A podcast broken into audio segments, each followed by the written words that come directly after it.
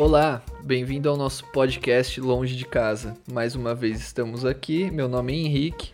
Meu nome é Luciana. E hoje a gente está com mais uma convidada. E aí, Andréia, onde você está? Tô aqui em casa, em Chicago. Da onde você é? Eu sou de Niterói, uma cidade, cidade sorriso do Rio de Janeiro, que é a cidade que dizem que tem a melhor vista do Rio, mas só que isso é um, é um absurdo, né? Porque Niterói é uma cidade linda e maravilhosa, do outro lado da ponte. Então a gente diz que tem a poça entre a gente, entre o Rio e Niterói. Faz quanto tempo que você está em Chicago? Em Chicago tem três anos e meio a fazer. Eu cheguei aqui em 28 de janeiro de 2016. E você já estava fora de casa antes disso? Estava fora de casa. Eu saí, eu saí do Brasil em 2015, no dia 12 de julho de 2015. Aí meu voo foi cancelado, eu tive que voltar para casa, para Niterói. Aí no seguinte, voo, sério, e já era a segunda vez seguida que esse voo estava sendo cancelado. Eu fui sortuda, porque tinha gente que ia pegar esse voo comigo, que já era a segunda tentativa, e foi cancelado de novo. Então eu voltei para casa, para Niterói. Aí no dia seguinte eu voltei. Então eu fui na eu vim para cá na segunda tentativa e teve gente que veio na terceira, finalmente. Mas eu mudei direto para Nova York. Fiz vários amigos no aeroporto vários amigos no aeroporto. Inclusive pessoas que vieram para cá, para Chicago, quando eu estava indo para Nova York. E o que te motivou? Ah, casar, né? A gente, quando a gente nasce, a gente é prometida, né? eu só descobri isso aos meus 27 anos, né? Eu vim para casar, vim para casar, vim prometida. A gente começou a namorar, eu, senhora, minha esposa, em vai fazer, olha que coisa linda, gente. Dia 28 de maio faz 10 anos. A gente se conheceu e aí, 28 era uma sexta-feira, aí na terça-feira ela vinha embora para cá, porque ela mora aqui há mais de 20 anos. Mais, é, tipo, uns quase uns 25 anos que ela mora aqui. Ela veio para cá, tipo, adolescente. Com 17 anos para fazer faculdade. E aí a gente se conheceu e a gente ficou namorando. Depois de trancos e barrancos, decidimos que a gente ia namorar à distância. E namoramos à distância por cinco anos, de 2010 a 2015. Aí, em 2015, eu peguei meus planos de bunda e vim embora pra cá, pra casar. E casamos. Que força, né? Que... Namorar cinco, cinco anos. Cinco anos longe é complicado. A gente ficava, às vezes, cinco meses sem se ver. Um fuso horário de sete horas. Não, até hoje, né? Porque Clarice viaja muito Dá uma introdução. O que, que Clarice faz? Clarice é compositora de música clássica, composição e arranjo para orquestra, música clássica, basicamente, e cantora e pianista. Então, assim, ela viaja tanto para estreia da peça dela, das orquestras que tocam as músicas dela, quanto para fazer performance, né? Para cantar, para tocar e para dar aula. Então, ela viaja o mundo inteiro, assim, literalmente. Então é uma relação à distância contínua. Né? Contínua, graças a Deus, porque para quem convive cinco anos à distância, passar todos os a quarentena, inclusive agora, é, a gente está tapando todos os buracos de cinco anos de relação à distância. e aí é isso, ela viaja o mundo todo. E a gente fica muito tempo sem se ver, assim. Bom, esse ano seria um ano super agitado, quer dizer, continua sendo agitado, mas de outra maneira, porque ela ficaria fora até outubro, mais ou menos, direto. Mas agora estamos em casa. E como sua vida mudou do Brasil para cá? Assim, como você vê todos esses anos em relação ao trabalho, em relação à pessoa que você é também? Cara, isso foi assim uma decisão que uh, não foi muito muito fácil, mas também não foi muito difícil eu acho que ela não foi muito difícil porque eu sou uma pessoa movida, eu sou muito passional, muito passional. Então, assim, eu sempre, eu sempre achei que eu seria completa se eu conseguisse, é, principalmente, não juntar a minha vida profissional à, à amorosa, juntar a amorosa profissional, mas a minha vida profissional à amorosa. Profissional no sentido de estar tá satisfeita, estar tá feliz nas coisas que eu faço, nos, meus trabalhos, independente dele, independente de qual seja ele. E, cara, eu acho que assim, o que me fez, me motivou mesmo, assim, a Clarice várias vezes falava, ah, vou mudar pro Brasil, vou para aí, não sei o quê. Eu falei, cara, você não vai, você não, você não vai, você não vai voltar pro Brasil, sabe? Especialmente com o tipo de trabalho dela, com o tipo de carreira dela. Uhum. E assim, acho que por isso que tomou tanto tempo para as coisas, para eu me mudar para cá, por exemplo, sabe? Para tomar decisões. Porque eu tive que terminar a faculdade, eu tinha, eu tinha vários projetos no Rio, eu sou a produtora e atriz. Então, eu continuo tendo uma produtora no Rio, é, com meu sócio. A gente continua tentando dar fôlego, agora não, porque tudo acabou, mas a gente sempre continua, é, é, é permanente, nosso trabalho é permanente.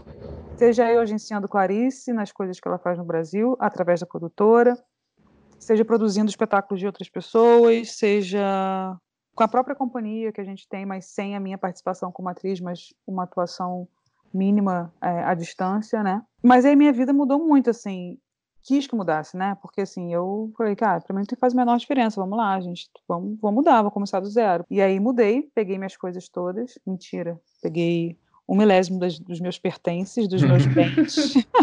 eu trouxe os 15 livros mais importantes da minha vida e duas malas, sabe, foto, e vim embora, quer dizer, fui embora para Nova York, a gente morava num apartamento super pequeno. Eu sempre morei em casa, com quintal, com piscina, com garagem, com varanda, quatro quartos, não sei quantos quartos, sabe? Uhum. Tipo, uhum. fui morar em Nova York, tipo, no apartamento, um apartamento de um quarto, que já tinha uma pessoa completamente com a vida estabilizada há anos dentro. Então tive meio que me encaixar nos espaços vazios, assim, e no espaço que ela fez para mim dentro do apartamento, né? Fui, tive que me adaptar, né? Assim, em relação ao trabalho, eh, especialmente, eu mantive, a gente, enfim, na época a gente tinha vários projetos acontecendo, eu conseguia trabalhar, eu trabalhava no Ministério da Cultura, eu era parecerista, eu, a, analisava projetos para a Lei Rouanet, é um trabalho que eu conseguia fazer à distância, trabalhei dois anos nisso, então eu conseguia ter uma renda mínima no Brasil. Ah, legal. É, aqui, aí quando eu cheguei aqui, enfim, processo de imigração, tudo, né? A gente fica meio. Eu sou uma pessoa muito adaptável, então eu não. Cara, para mim o que tiver tá maravilhoso, entendeu?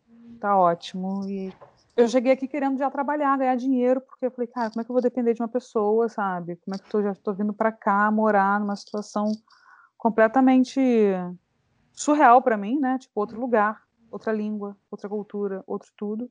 Ainda vou depender financeiramente de uma pessoa eu tinha esse trabalho no Brasil, e aí comecei a procurar trabalho aqui, mas eu sabia que eu não podia ter um trabalho formal, porque eu não tinha documentação, que eu estava com meu status suspenso, porque estava no processo ainda de imigração, então eu não era nem turista e nem residente permanente. Aí fui procurar trabalhos e comecei a, comecei a trabalhar como babysitter em outubro. Três meses depois eu comecei a trabalhar de babysitter e fiquei trabalhando até ir embora para o Brasil de novo, em maio, que foi exatamente a época quando a gente saiu de Nova York porque a gente tinha projetos no Brasil, eu e Clarice, nessa época a gente estava fazendo projetos juntos, como a gente sempre tenta fazer. Eu estava fazendo uma turnê com a, com a peça que eu estava produzindo é, e atuando, e dando aula.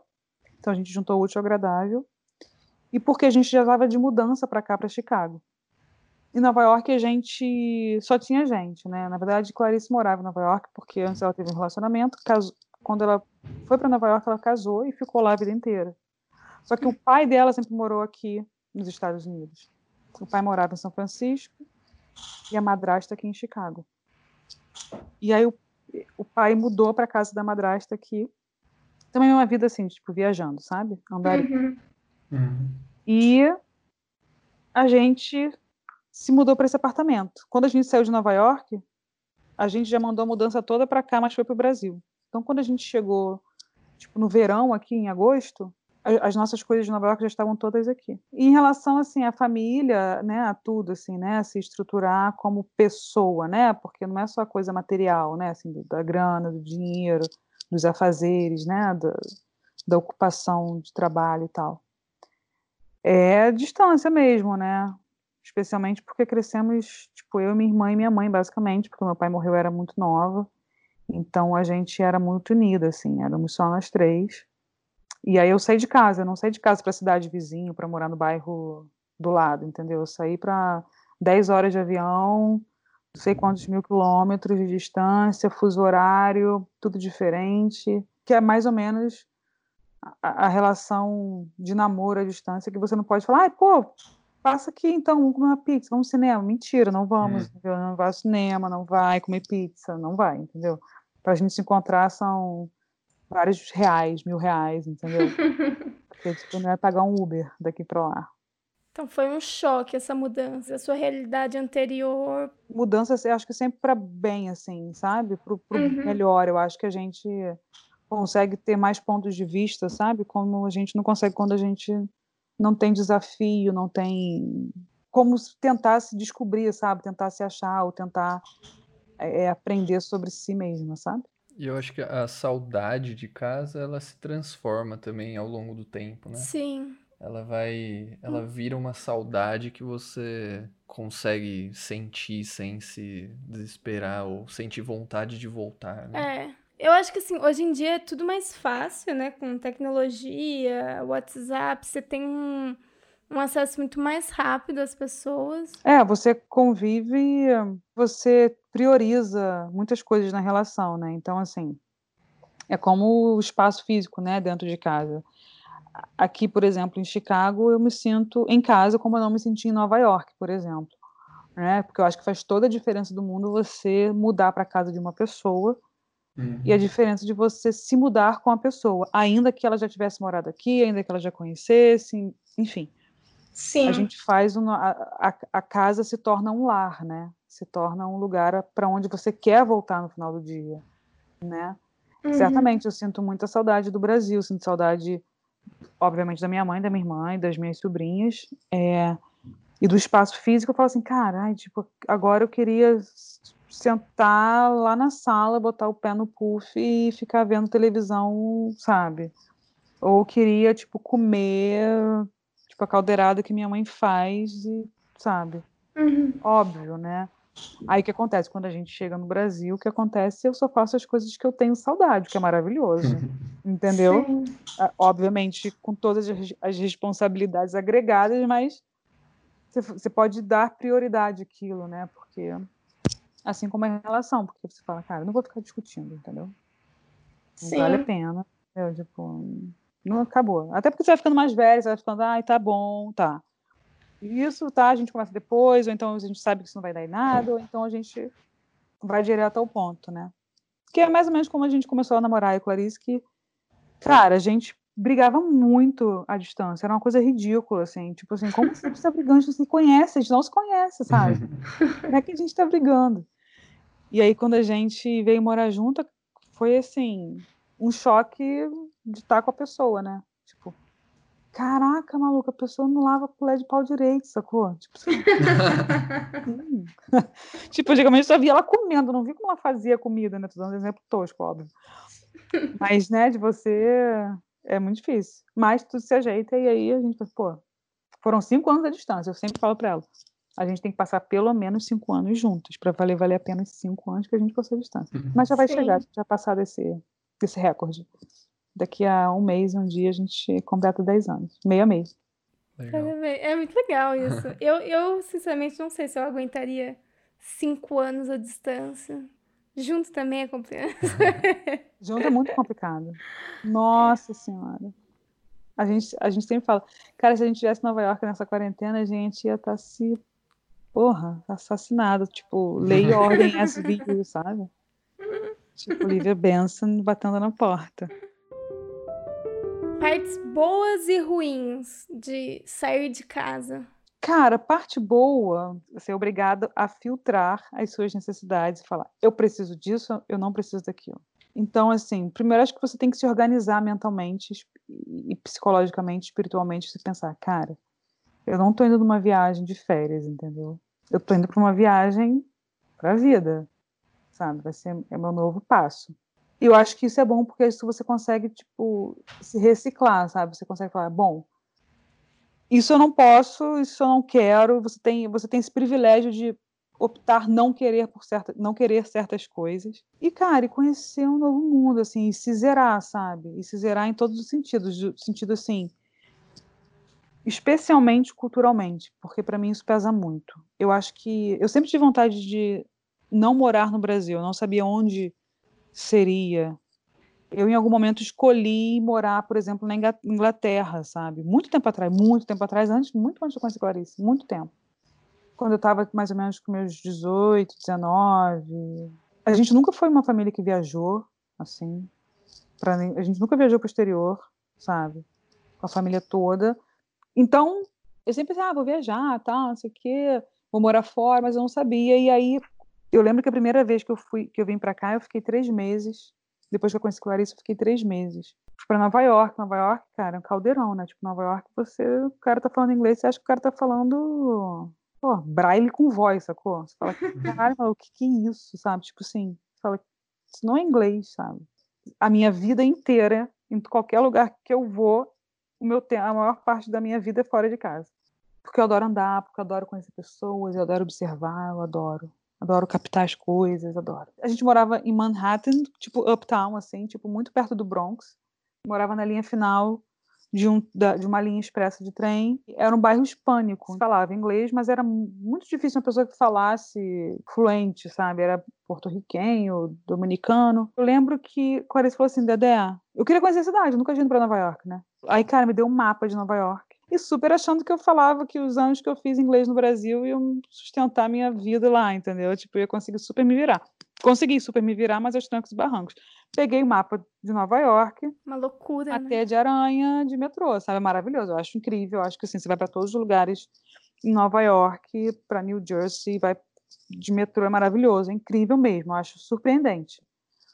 Mas, ao mesmo tempo, é cara, aterrorizante, porque você fala, cara, já era, vou morrer aqui, vou, tipo, vou me pegar, vou me jogar na meio do trem, uhum. meu corpo vai ser perdido, você, sabe? Aí eu lembro que eu peguei o metrô, eu queria ir pra, pra downtown, pra, tipo, ali pra Times Square, ali, pra aquela muvucona ali. E a gente, e nessa época, era na rua 207 com a Broadway, ou seja, se a gente descesse a Broadway até 42, a gente estava lá, só que tem que, teria que descer quase 200 ruas, né? Eu não conhecia nada, vou pegar o trem. Peguei o trem, tinha que fazer baldeação. E eu fiquei numa plataforma, que foi, eu não lembro qual estação eu saltei, mas eu lembro que eu tinha que sair do A e pegar a D, a linha D. Era uma, era uma estação que tinha três níveis, três ou quatro níveis. E onde eu estava passava quatro tipos de trem, dois de cada lado. Só que eu não sabia, eu não estava entendendo. Eu via a letra D, mas eu não sabia que a letra D não estava no lugar onde eu estava. Então, assim, eram vários trens passando e, tipo, cada trem que parava, eu ia correndo para a cabine, porque no, em Nova York, tipo aqui em Chicago, só tem uma pessoa, né? Uhum. Condutor. Em Nova York não, tem mais de um condutor. As cabine, uh, o trem ele tem mais carros. E eu lembro que quando parava o trem, eu corria para a cabine do cara, da pessoa, do condutor, para perguntar onde eu pegava o trem, só que eu não entendia a resposta. E eu ficava mostrando o coisa até que a, uma, a, última pessoa que me falou foi uma mulher que falou assim, fuck you, tipo, quando eu perguntei isso. Aí eu falei, caralho, filha da puta, comecei a xingar ela em português. Falei, cara, não é possível, já era o quarto trem que eu tinha perguntado, sabe? Eu tava parado na mesma, no, no mesmo ponto, assim, tipo, no mesmo lugar. Eu só mudava um pouquinho para lá, um pouquinho para cá para chegar na, na, cabine do condutor. Até que eu subi, resolvi subir, tinha uma escada assim, eu subi, que era outro nível da estação, que eu não sabia que tinham, tipo, três níveis. E aí encontrei, tipo, dois policiais, assim, e perguntei para eles. E eles me falaram, tipo, eles me explicaram o que, que eu tinha que fazer, graças a Deus. E aí eu consegui sair de lá, entendeu? Tipo assim, acho que nesse dia, certamente, eu passei mais tempo procurando o trem para pegar do que andando onde eu queria ir. Mas, enfim, essas coisas, sabe? Essa, esse imediatismo que o nova-iorquino tem, que não é tanto uma característica daqui de Chicago, as pessoas são muito mais legais, muito mais simpáticas. Sim.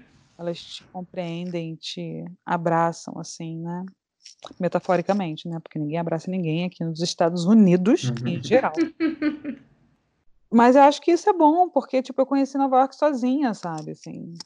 É, e conheci Chicago sozinha. Eu conheço Chicago um dia eu saí andando aqui e descobri que tinha um parque de diversão no meio da cidade, com mato. Só que eu não sabia que era o Make Daily Park, sabe? E partes ruins? Acho que você só falou de partes boas, né? Vou falar só mais uma coisa, a parte boa, que é você. Como você consegue é, ver as coisas estando no lugar? Eu acho que isso serve para qualquer coisa, porque, por exemplo, quando eu viajei, né? Você sai da... Quando você sai de casa para qualquer coisa, quando você tem uma experiência em outro lugar, você consegue aproveitar muito mais dos outros lugares que você vai. Eu acho que você aproveita mais você nos lugares, entendeu? Sim. Você não aproveita tanto só os lugares, você aproveita você mesmo nos lugares onde você, onde você visita, sabe? Então acho que você fica mais criterioso no seu gosto de saber assim, eu quero me agradar, entendeu? Tipo, aí eu não vou ali porque todo mundo vai, eu vou ali porque eu quero fazer isso, ou então eu, eu não vou lá, se der tempo eu vou, sabe? Bom, isso. A parte ruim eu acho que é porque você não consegue. Bom, para mim, pelo menos, assim, eu, eu gosto de estar presente nas coisas todas. Presente, assim, cara, integralmente, sabe? Ser fuxiqueira, assim, cara, quero saber o que tá acontecendo. Andou, me fala agora, eu quero ver, entendeu? Quero estar tá lá na muvuca, na multidão, entendeu? Quero estar tá no protesto lá. Isso eu já sofri muito aqui, nossa, muito. Que eu queria estar tá lá, sabe? Tipo, caminhando, gritando, sabe? Levando bomba de gás na cara Juro pra você, tipo, nas militâncias da vida, que são militâncias que me interessam, entendeu? E que aqui não tem muito, né? Quer dizer, aqui não tem. Então, essa coisa do, da presença física nesses momentos, né? Me, me fazem falta. E me fazem falta acompanhar a vida mesmo que eu tinha, assim, sabe, com a minha família. A minha família no Brasil, eu digo minha mãe, minha irmã e as minhas sobrinhas, sabe? De acompanhar o desenvolvimento, de fazer parte de uma maneira integral e de ser um ponto um, um porto seguro para elas assim sabe? De poder estar presente e falar cara pode contar comigo sabe? Larga aí sabe? Chora aqui entendeu? E, certa, e certamente assim não poder por exemplo dar continuidade ao meu trabalho tipo, de atuação no Brasil com os grupos que eu tinha. Mas eu acho que tudo isso a parte ruim não diminui o afeto e, e, e cultivar a relação que eu sempre tive porque eu sempre mantive, eu sempre fiz questão de manter as minhas relações de amizade, principalmente, porque acho que, cara, amigo é tudo no mundo, então... O que é uma dificuldade aqui? A dificuldade aqui é de fazer amizade, porque acho que eu tenho um padrão muito brasileiro de ser. A gente ter o mesmo tipo de relação de amizade que a gente tem com os nossos amigos brasileiros, ainda que a gente more longe. Aqui parece que é mais. As pessoas são mais colegas do que amigas em si, né? Tem alguns amigos americanos, na verdade, assim, amiga, assim. Eu tenho uma, uma amiga americana e tem um amigo que é indiano, mas que mora aqui também há muito tempo. Ele é muito mais fácil de se relacionar, assim. O que você mais gosta de Chicago? Cara, o que eu mais gosto de Chicago é que você pode andar em Chicago. Amo andar e eu amo olhar pro céu e amo, assim, tipo, você as construções de Chicago, sabe? Eu acho assim muito lindas. Não tanto esses prédios que estão sendo construídos agora, porque acho que são muito uhum. modernosos para o meu gosto, mas ainda assim acho que compõem a cidade, né? Mas eu moro em downtown, então eu tenho a vista, eu tenho acesso muito rápido, tipo ao planetário, ao aquário. Tem os arcos que são as passagens, os túneis. Então também é muito fácil chegar, tipo, no feijão. Quando você anda, anda por dentro aqui é super legal, porque uh, aqui onde eu moro são prédios muito antigos. Era uma, um bairro de impressão, né? Tipo da, de jornal, de newspaper, dessas coisas todas. Cara, como eu ando muito, eu, eu descubro algumas coisas assim, sabe?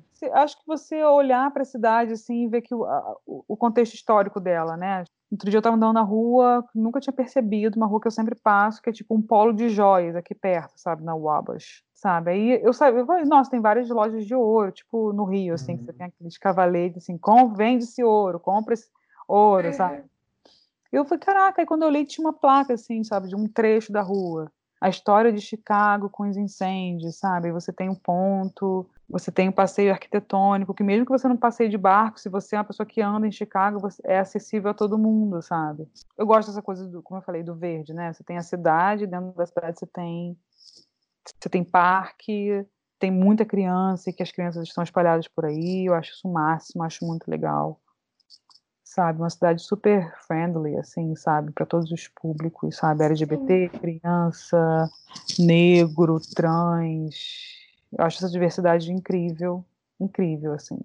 Nova York se tem muito também, mas eu acho que é mais gueto, sabe, como a cidade ela é mais comprida, assim, dividida por East and West, Uptown, Downtown e o Central Park é um divisor de, de status social mesmo, né, e de público frequentador. Eu acho Chicago uma, uma cidade artisticamente, culturalmente muito acessível. Não os programas todos são de graça, mas todos os programas que se tem de graça, tem todo tipo de público, sabe? Culturalmente falando, já que você entrou nessa questão, o que você acha que foi coisa mais diferente, assim, de da onde você veio, que é Niterói, Rio de Janeiro? Ainda hoje, assim, você tenta se adaptar aqui ou você fala, não, eu sou do Brasil, eu não vou fazer as coisas que eles fazem ou não vou agir assim? Ou você já se adaptou, você se sente uma americana? Cara, eu acho que a gente falar, ah, eu sou brasileira e não fazia isso, eu acho isso um erro assim. Não eu, acho um equívoco, assim. Eu acho um preconceito, tipo, surreal, sacou? Cara, você é brasileiro, ou você é chinês, ou você é australiano, ou você é de Papua Nova Guiné. Você nunca vai deixar de ser quem você é. A questão é para onde você está indo, é para onde você vai, é onde você vai ficar, se é o caso. Quando eu falei que a gente, quando vim para cá, você tem a possibilidade de se zerar, eu acho que é isso, sabe? Você não pode deixar de ser quem você é, né? Você é quem você é por onde, pelo lugar que você nasceu, por onde você vem, pelos seus hábitos, pela, pela sua personalidade, pelos seus hábitos de família, né? Bom, hábito é uma coisa que você faz recorrente, né? Uma, é uma atividade diária, você, mas você pode mudar, né? Você pode mudar uhum. os seus uhum. hábitos. Então, assim, não adianta todo dia você querer comer tapioca de manhã, porque você sabe que nos Estados Unidos não tem tapioca na esquina onde você mora, entendeu? Então, assim, como é que eu vou fazer essa mudança, sabe? Não adianta, você não pode ser cabeça dura, você não pode.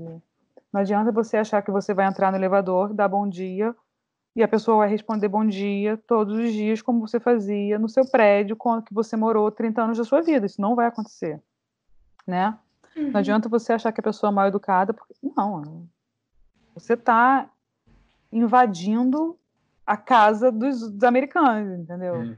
Né? Às vezes, para ele, você está sendo invasivo, entendeu? Para ele, você está sendo mal educado. Eu acho que é sempre uma adaptação. Acho que a gente sempre. Todo dia é uma adaptação diferente, todo dia é uma, uma modificação cada dia. E aí acho que chega num ponto que quando você volta para o Brasil, por exemplo, você fala: caralho, às vezes você acha que você não está aqui, né? Que você não se comporta adequadamente. O termo não é adequadamente, mas que você não se comporta. Talvez você seja muito. É, talvez você seja muito caloroso ainda aqui, ou você tenha muita expectativa em relação ao seu comportamento aos outros aqui. Uhum. Mas aí quando você chega no Brasil, você fala, caralho, eu mudei, entendeu? Uhum. Aí você não tá Sim. nem aqui, você não tá nem lá. Eu antes eu falava, caraca, que merda, mas ao mesmo tempo o tempo foi passando, assim, eu não vou. Eu acho que pelo menos uma vez ao ano, duas vezes a cada um ano e meio eu vou ao Brasil, eu tenho que ser eu, né? Então, assim, se eu tô menos assim no Brasil, então tá, tá, então, sabe, tá bem, entendeu? E aqui, assim, acho que é sempre uma adaptação diária, não tem como, não tem como. Pô, maluco come salsicha com bacon e leite, cereal aqui, sacou? tipo, bizarro. Se eu, cara, se eu tomo isso, acho que, sei lá, tipo, às seis da manhã a pessoa tá fazendo isso, sabe? Sim. Pô, e aí eles acham um absurdo a gente comer mamão de manhã, sabe? Eu amo mamão, sinto falta de mamão. Eu, tipo, abraço mamão, beijo no mercado, sabe? Fico feliz da vida quando eu acho um mamão e trago para casa, deixo ele na janela para ficar maduro, sabe? Brasil, 10 tipos de banana, que tem um e meio. Caralho, maluco, como é que eu vou comer, tipo, uma banana pro resto da minha vida, sabe? vou comer uma banana só pro resto da minha vida. Não vou comer pastel nem coxinha, não, não vai. E as for a forma de, forma de trabalho, Aqui, acho que para mim, assim, eu pelo menos eu fui tratada assim, eu nunca vi. Porque a gente tem a síndrome do cachorro, né? Brasil, Sim. né? Tipo, você é um subordinado. Uhum. Dependente. Quando você não é o dono da empresa, você é um subordinado. Entendeu? Quando você é diretor da empresa, você é subordinado ao dono da empresa. Mesmo que você nunca tenha visto ele, você tem uma síndrome de tipo, caralho, maluco, eu tenho um chefe. Sim. E aqui, eu, assim, pelo menos até hoje, na minha experiência, você é uma troca de trabalho. A pessoa precisa de você e você precisa da pessoa. Então é uma troca igual. Sim. Né? Total. Raramente, às vezes, que eu estive com outras pessoas de outros tipos de. Tipo, pessoas muito ricas ou pessoas menos abastadas que eu. Em momento algum, quando a pessoa pergunta. Todo mundo pergunta que você trabalha e você pode responder que você trabalha de qualquer coisa aqui. Qualquer coisa. E a conversa vai ser exatamente no mesmo nível. Sim. Porque a pessoa quer saber de você, porque a pessoa quer saber o que você faz, ela não te julga pelo que você faz, ela quer saber o que você faz, é uma forma de você puxar a conversa, entendeu? Mesmo que no dia seguinte ou meia hora depois ela não vai olhar na sua cara e vai parecer que você nunca falou com ela, porque isso é um tipo de conversa. Tem que entender que a pessoa te perguntou aquilo para conversar naquele momento. Depois daquele momento, é. acabou. E tá tudo bem também. E aqui eu acho que as coisas ah, de dança, de música, todos os tipos de música, né? No verão, eu acho que a coisa do museu de ter entrada para residentes, os museus, acho que todos têm, né? Eu lembro que uma vez eu vi uma peça em São Paulo, um grupo que é um grupo chamado Força Bruta, é um grupo argentino-americano, muito uhum. maneiro. E eles são performáticos, assim, eles são. Junta tudo: música, teatro, percussão. É um grupo super heterogêneo. E eu vi e assisti eles em São Paulo há muito tempo atrás. Muito tempo, sei lá, 2005, 2004. Eu era muito dura na época. A gente, ficou, a gente foi de ônibus, ficou no, no hotel hospedado na rodoviária, aqueles hotéis embaixo da rodoviária de São Paulo, na Tietê, sabe? Tipo, você abre a porta do banheiro e bate na cama, você não consegue. o chuveiro em cima da privada. Era um show super caro e assim, um evento, tinha uma, uma parte do show que tipo descia, sabe essas piscinas de criança, bebê? De plástico assim? Uhum. Só que obviamente era da dimensão do espaço, foi lá no Ibirapuera. Assim, muito largo, muito grande. E tipo descia assim com um pouquinho, um tanto de água assim, tipo talvez um palmo de água. E os atores, você via eles por baixo, que era transparente, você via eles por baixo, eles mergulhando, sabe? E tipo, você botava a mão assim, quase encostava, ficava muito pouco de você encostar e tocar naquilo.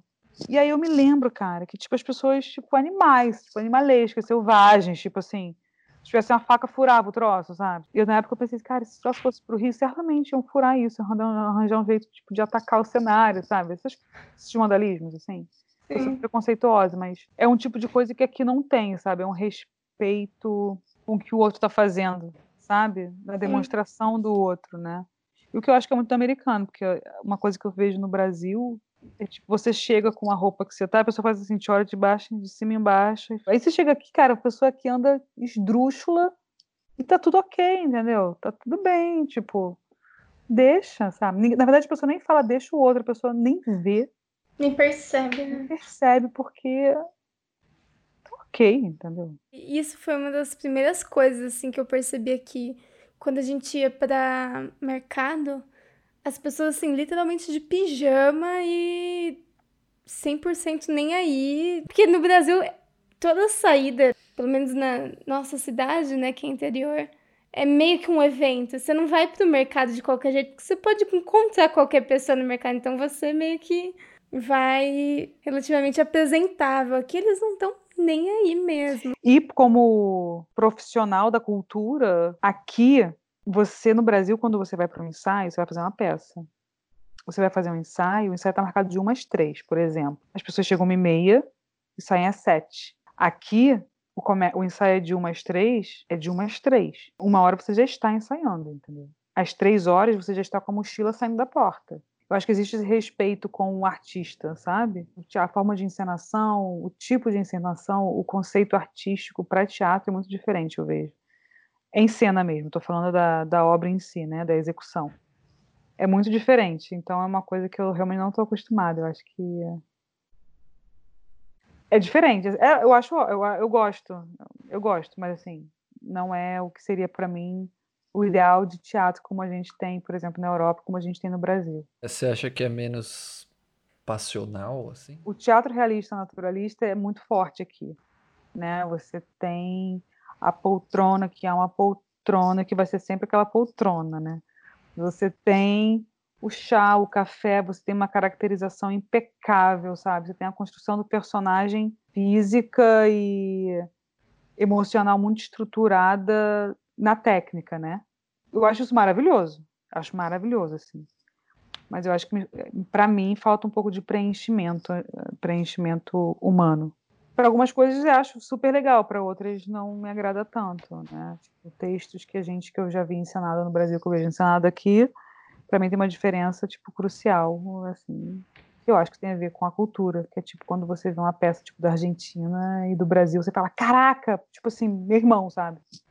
Uma uhum. peça da Colômbia, de uma produção colombiana que, porra, eu, cara, eu me senti em casa, em casa, em casa. Eu estava sentado na plateia, eles estavam falando espanhol, com legenda em inglês. Eu tava assim, tipo, eu tava tipo, tendo um orgasmo na plateia. Cara, porque é uma coisa maravilhosa, sabe? É um. Eu me, sinto, me senti assim no quintal da minha casa, tipo, olhando pro céu à noite vendo estrelas, sabe? Tipo, maravilhoso, sabe? Tipo, de tirar o sapato e botar os braços assim na poltrona do lado. porque é muito perto da gente, né? Pode comparar o teatro, o cinema. Pelo simples fato das vezes eu trazer uma referência de um filme francês, eles já ficavam tipo, nunca vi isso, é normal. Tipo, eu assisto filme com legenda desde que eu nasci. Pra quem nunca veio para Chicago, qual dica que você daria assim, não pode faltar? Eu acho que Chicago tem que comer, né, gente? Vamos falar de comida, porque comida é uma coisa, um ponto muito importante mesmo na vida da gente, porque saco vazio não para em pé, né? Chicago tem que comer esse cachorro quente, aquele, aquele cachorro quente mesmo, com relish em cima, que troço verde maravilhoso. E tem que comer deep dish pizza. É trash, é horrível, tal, mas tem que comer porque, tipo, é de Chicago, entendeu? Chicago uhum. style. Cara, andar pelo lago, eu acho, assim eu acho que nos centros universitários, eu acho o centro universitário muito maneiro, assim, tipo, pra andar, sabe? Assim, pra você conhecer os campos, sabe? As universidades, eu acho muito maneiro. E andar, andar. Um roteiro mão de vaca, com uma fatia de pizza, com um litro de água. Vai lá desde o Soldier Field, lá do finalzinho, assim, até. Daí pra ir por dentro, pelo lago, assim, porque tem umas docas, né? Ali por uhum. dentro. Sim. Vocês já foram. Sim. Até pela praia, que é minha praia. Aí chega no zoológico. Pronto, acabou. Conhece tudo já queima toda a pizza que você comeu. Isso, exatamente. exatamente. Você tem planos futuros para onde você vai? Você vai ficar aqui? Para onde eu vou? Cara, eu vou para qualquer lugar do mundo. Cara, se eu tiver que ir para qualquer lugar, eu vou. Eu vou para qualquer lugar do mundo como se fosse ficar lá, entendeu? Sim. É... Cara, certeza, sim. Desde que eu tenha minha escova de dente, meu fio dental, minha pasta de dente, uma comidinha na bolsa, porque eu acho que em vidas passadas eu passei fome. é, Clarice sempre fala isso, que eu sempre tenho uma comida na bolsa. E água, é muito bom. Você saiu de Niterói, foi para Nova York, está em Chicago. Você tem algum sonho de ir para algum lugar? Cara, tem um lugar que eu tenho muita vontade de ir, que na verdade não é um lugar, ele é um, ele é um caminho, né, que é o caminho de Santiago que a gente sempre fez planos de fazer. E aí, cara, a gente sempre fez, tipo assim, a gente entrou em site, a gente já viu o pacote, a gente já viu o tempo, a gente viu tudo, assim, cara. Eu acho que seria uma experiência, assim, incrível, porque eu vejo relatos das pessoas falando, sabe? Eu vejo o caminho em si, que tipo, é tudo tão vazio. Uhum. E eu acho que todo lugar vazio pode ser preenchido, sabe? Então eu sempre fico pensando nisso, assim, como ser preenchido e há tanto tempo com você mesma. E por isso eu gosto de ficar sozinha. Porque, cara, eu acho que quanto mais sozinha você fica, mais possibilidade você tem de preencher o espaço, entendeu? Eu acho que você tem que experimentar, eu acho que isso serve para todas as coisas na vida. E eu acho que eu sou muito privilegiada nesse ponto, porque eu sempre tive opções, entendeu? De coisas e lugares e pessoas para experimentar. Então, tipo, eu fui para quando a gente foi para Europa, eu fui para Europa com Clarice. Bom, das outras vezes que eu fui, eu fui sortuda demais porque fui a trabalho, então tipo, eu tive oportunidade de conhecer dois países diferentes a trabalho, então eu tive tempo de fazer essas coisas sozinha assim. E quando a gente foi para Europa, quer dizer, Clarice foi para Polônia, eu fui com ela para Polônia só para ir de acompanhante e aí teve um dia que eu viajei sozinha, tipo assim, a gente foi para uma cidade muito pequenininha na Polônia, assim, muito, tipo, muito muito cinza, literalmente, sabe, assim, tudo era pintado de cinza, tudo ainda com clima tipo de holocausto, sabe, assim, muito bizarro, Sim. assim, porque era tudo muito cinza, os números das casas eram pintados com tinta preta, sabe, as pessoas uhum. muito densas, muito pesadas, sabe, muito ríspidas pela história deles mesmo, assim, né, por toda a história deles. E aí eu resolvi ir para Cracóvia sozinha, que era uma hora e meia de ônibus, sabe? E tipo, na cidade onde a gente estava quase ninguém falava inglês.